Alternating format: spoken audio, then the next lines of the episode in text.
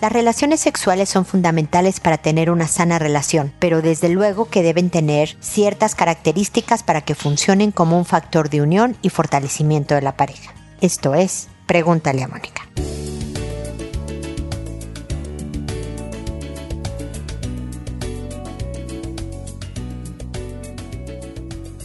Bienvenidos amigos una vez más a Pregúntale a Mónica. Soy Mónica Bulnes de Lara. Como siempre feliz de encontrarme con ustedes en este espacio que busca pues que tengamos una vida mejor, que nos vaya bien en general. Es imposible que todo el tiempo en todas las áreas nos vaya bien, pero sí creo que podemos trabajar en cada una de ellas para irlas mejorando hasta que tengamos una sensación de contento, de satisfacción con nuestra vida, porque en general las cosas funcionan bien. Y un área que a veces, no siempre, pero a veces pasa como en segundo plano, es nuestra vida sexual porque pues bueno, desde luego que hay cosas más importantes, el trabajo, a lo mejor temas con los hijos, temas en nuestra misma relación que no incluyan la vida sexual, por ejemplo. Yo estoy hablando de tengas una buena o una mala vida sexual, siempre se puede mejorar. El objetivo, o por lo menos el enfoque del episodio de hoy, es saber si tú estás contenta, si con eso te basta, ¿no? O sea, porque a lo mejor me dices, no, yo no tengo peros, ni un perito. Incluso en esas circunstancias hay cosillas que mejorar, pero ok, tú no tienes peros, síguele así. Quiere decir que por lo menos de tu parte estás obteniendo lo que buscas en una relación sexual. Creo también que es importante investigar cómo se siente tu pareja. Está igual que tú, desatisfecha o satisfecho, no, le falta algo, quisiera otra cosa. No dejar de cuando se puede, porque hay personas que de plano no pueden hablar de estas cosas, pero cuando se puede hablar, hablen del tema, porque escucharse es importante. Cuando no te gusta hablar del tema, hay veces que, por ejemplo, si tú estás deseando algún cambio en la relación sexual, indicarlo con tu mano en la de él o la de ella diciéndole dónde la quieres ¿Me explico? Haciendo tú cosas nuevas con el cuerpo de la otra persona para ver cómo es el recibimiento. O sea, no todo tiene que ser por palabras. A lo mejor la otra persona dice, no, no, no, no, no, por ahí no es la cosa. Ah, perfecto. Ya sabes que por ahí no es la cosa. Pero a lo mejor es bien recibida y mejoran un poco más las circunstancias. ¿Me explico? El objetivo es saber qué es primero lo que te está faltando a ti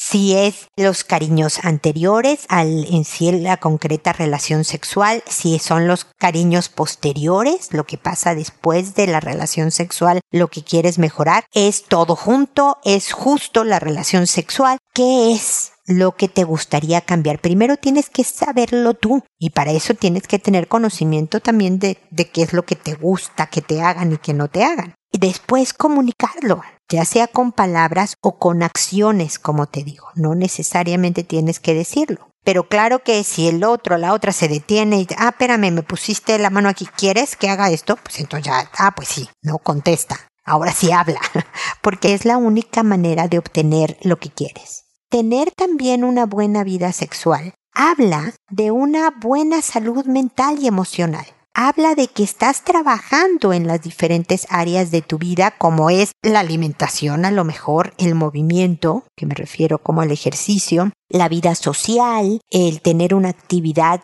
que no solo pueda ingresar dinero, pero también sea satisfactoria para sentirme útil en el planeta, este, alimentar a mi familia, proveer para mí, lo que sea. O sea, habla de todos, como parte de todos los aspectos de tu vida que no debes de descuidar. Así que espero que este comentario del episodio de hoy, este comentario inicial, te sirva para meter esa inquietud en tu cabeza y pensar en algo que a lo mejor has dejado de lado, pero que es tan fundamental como comer bien. Así que a ponerse a trabajar primero con la reflexión personal y luego con nuestra pareja para que también esta área no sea una que se descuide a lo largo del tiempo. Saben que como siempre los invito a que me sigan en redes sociales, a que me pongan comentarios, me hagan preguntas. Ojalá sus preguntas siempre sean a través de mi página en el botón envíame tu pregunta, porque hay un formato, un formato que me da información de contexto, por ejemplo, pues cuántos años tiene su relación, si hay una relación de pareja, con hijos o sin hijos, si hay hijos tuyos o no, de, si no solo de, del otro o de los dos o mitad y mitad, cuántos años tienen los hijos, me da contexto, me ayuda en mis estadísticas también que llevo porque a mí gusta estar informada sobre de qué países me están escribiendo o contactando, etcétera, etcétera. Y desde luego también me da, da el espacio determinado para sus preguntas. Entonces, siempre que quieran consultarme, los invito a que lo hagan por ahí, pero desde podemos hacer comentarios, preguntas rápidas y todo eso a través de Instagram, de Facebook, de Twitter. Estoy por todas las redes sociales para dar información sobre el bienestar de la pareja, de tu vida. No, en este caso es de la vida en pareja, pero finalmente es de tu vida. Cómo hacer de nuestra vida una vida mejor. Y por último, también les pido, ahora les estoy pidiendo casi en todos los episodios, que dejen un comentario del programa, del episodio, de lo que sea, en la plataforma en donde escuchan. Pregúntale a Mónica, eh, sea Spotify, en Apple, en Google, en donde sea que oigan podcast, dejen ojalá ahí mismo un comentario porque eso me ayuda en mi trabajo, es algo que no tiene ningún costo y, yo les quedaré absolutamente agradecida. Entonces, bueno, terminando el comentario inicial, me voy ahora a la única consulta que también tengo esta semana. La semana pasada también solo hubo una, ahora hay una y no me importa. Mientras haya consultas yo las resolveré, pero les digo cómo son como las reglas, ¿no? La estructura del programa. Contesto por orden de llegada. A todo mundo le cambio el nombre para eh, mantener el anonimato, mantener totalmente pues, confidencial en el sentido en que nadie sabe quién eres. La consulta, que una vez que he respondido y el programa se publica en la página, le escribo a esa persona y le digo el número del episodio, el título del episodio, el nombre que le inventé y le pongo un enlace directo al episodio para que sin mayores clics pueda llegar a escuchar mi respuesta. Contesto siempre por audio y no por escrito porque me escuchan más personas que las que me escriben y pueden escuchar ideas, estrategias, comentarios que les sirvan para sus propios casos. Siempre contesto, me tardo algunos días en hacerlo, pero tengan la seguridad de que recibido su correo yo les voy a responder. Si ven que después de dos semanas no he respondido, por favor vuélvanme a escribir preguntándome qué pasó porque hay veces que el correo se queda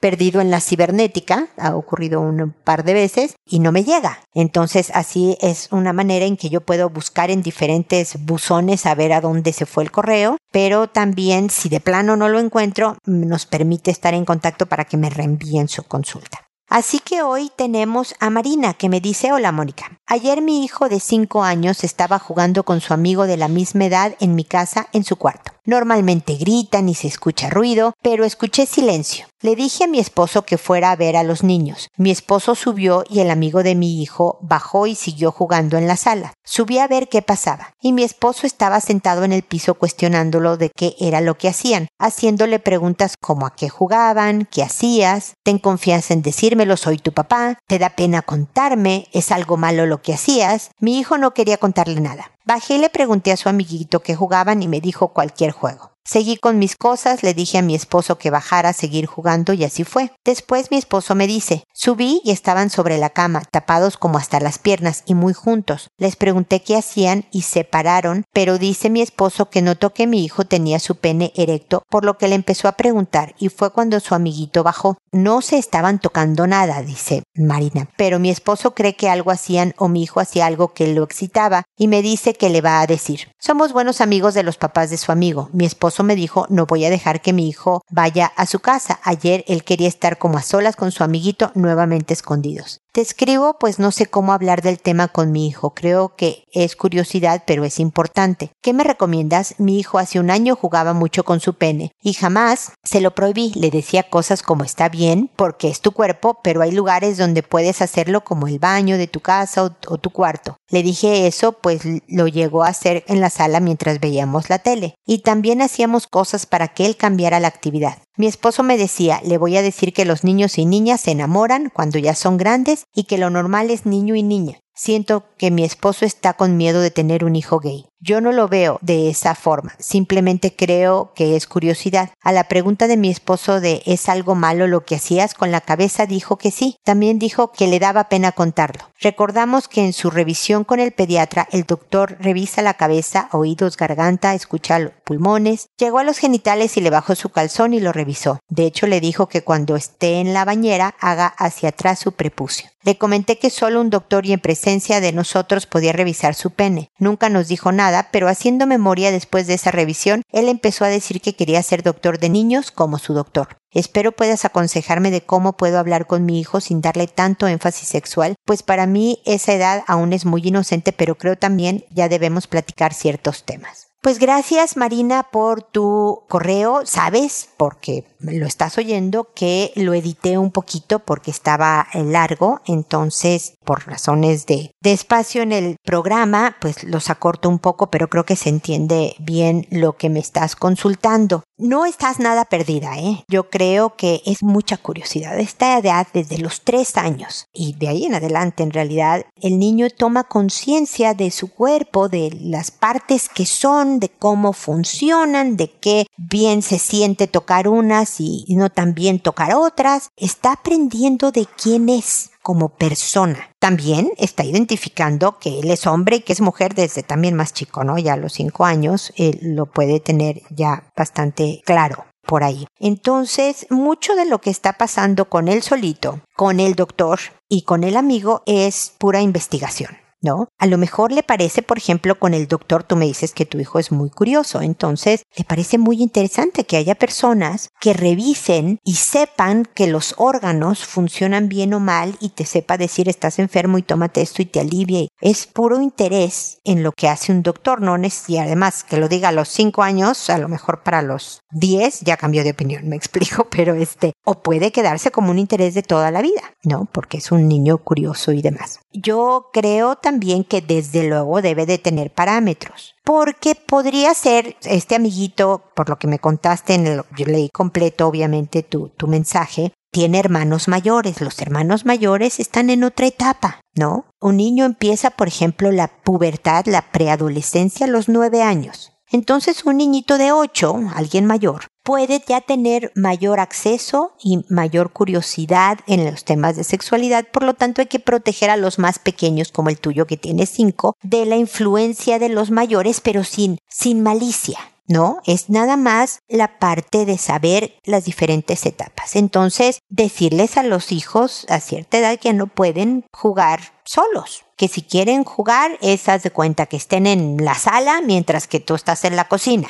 ¿no? Pueden jugar, que tengan su propio espacio, necesitan independencia, pero tú puedes perfectamente estar medio dándote vueltas. Es como tener la computadora, siempre lo he dicho, con hijos menores en lugares que haya circulación de familia, ¿no? De gente en la casa. Si tiene la computadora eh, en su cuarto solo, pues hay más posibilidad de ver contenido inapropiado dependiendo de la edad que tienes. Pero si yo sé que estoy viendo la computadora y la pantalla da hacia el pasillo donde pueden pasar mis hermanos, mis papás, el perro, y yo estoy viendo algo inapropiado, se van a enterar, entonces o lo hago menos o no lo hago, o me explico, das un poco de estructura chequen la configuración de los dispositivos de la casa. Y yo creo que vale la pena hablar con los papás de los amigos, porque si son buenos amigos, el prohibirle que vaya no soluciona. Tu hijo va a ir a, la escuela, va a conocer otros niños, va a ver con, debe de convivir con la gente. Pero creo también que es importante que entre los papás hagamos equipo. ¿No? De hoy estos niños andaban como curioseando el otro día de quedarse solos, de taparse, de entonces hay que tenerlos más supervisados, ¿no? Nadie está diciendo que está haciendo algo malo y es importante hablar con el hijo de que conocer su cuerpo no es algo malo. Pero como bien le has dicho tú, hay formas, momentos y cuidados que hay que tener. Es bien bueno que el papá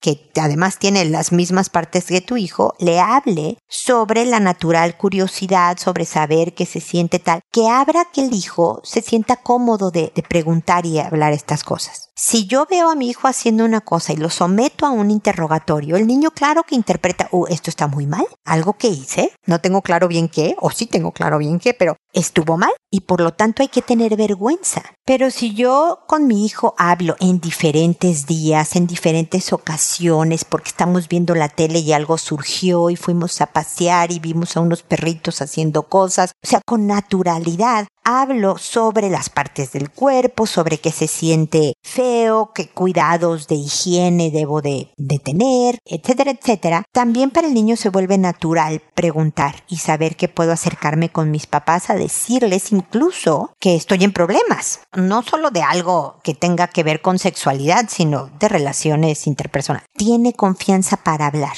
Entonces es, yo, yo sé, esta, este es su hijo el primero, el mayor, la primera vez que estamos aprendiendo a ser papás y no tienes muchas veces pues la experiencia pasada para ir aprendiendo a cómo comunicarse con los hijos, pero mi recomendación es que el interrogatorio no se haga. Haz de cuenta, en la misma escena, entra tu esposo y los ve medio tapados, se medio enderezan rápidamente, me se ven medio nerviosos. El amiguito se va para abajo, sin decir ni agua va, también sabía que algo estaba pasando y ya, el papá le puede decir, bájate a jugar con tu amiguito, todo natural, todo normal, ¿no? Después, al día siguiente, esa misma tarde, le empiezas a hablar, oye hijo, sobre todo porque notó que tenía una erección tu hijo de cinco años. Entonces, oye hijo, noté que cuando estabas jugando con tu amiguito, con fulanito, tu cuerpo reaccionó. ¿Notaste cómo tu cuerpo reaccionaba? ¿Cómo el pene se erigió, se estaba levantado? ¿Sabes por qué pasa eso? Y entonces,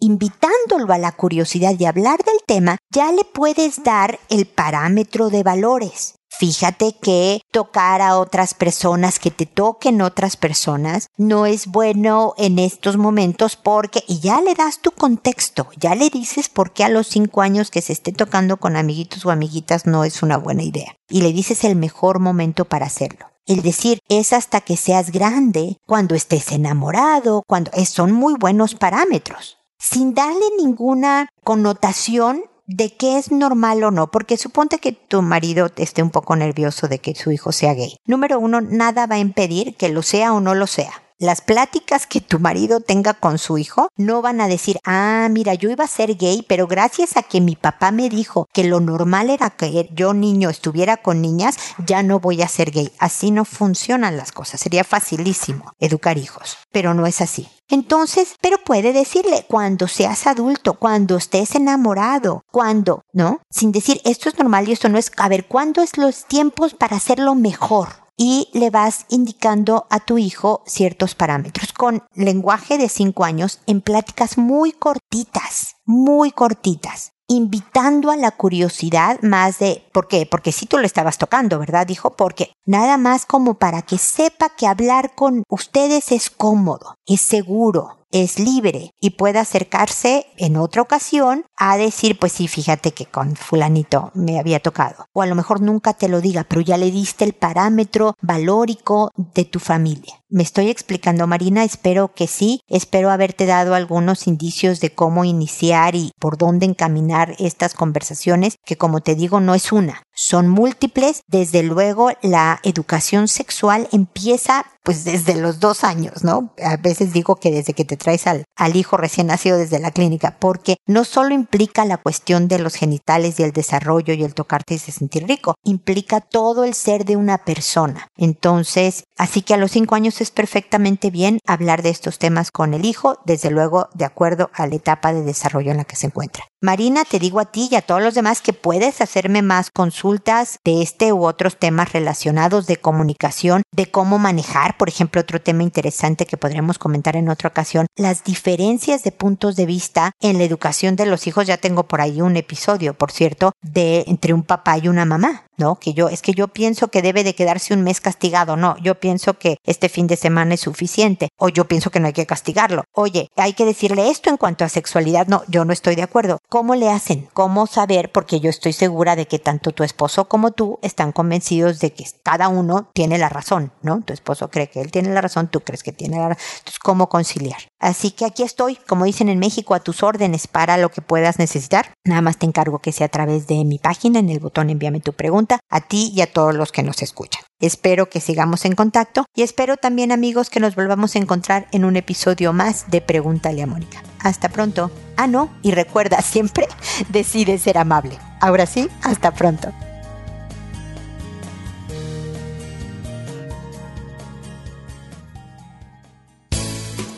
¿Problemas en tus relaciones? No te preocupes, manda tu caso, juntos encontraremos la solución. www.preguntaleamónica.com Recuerda que tu familia es lo más importante.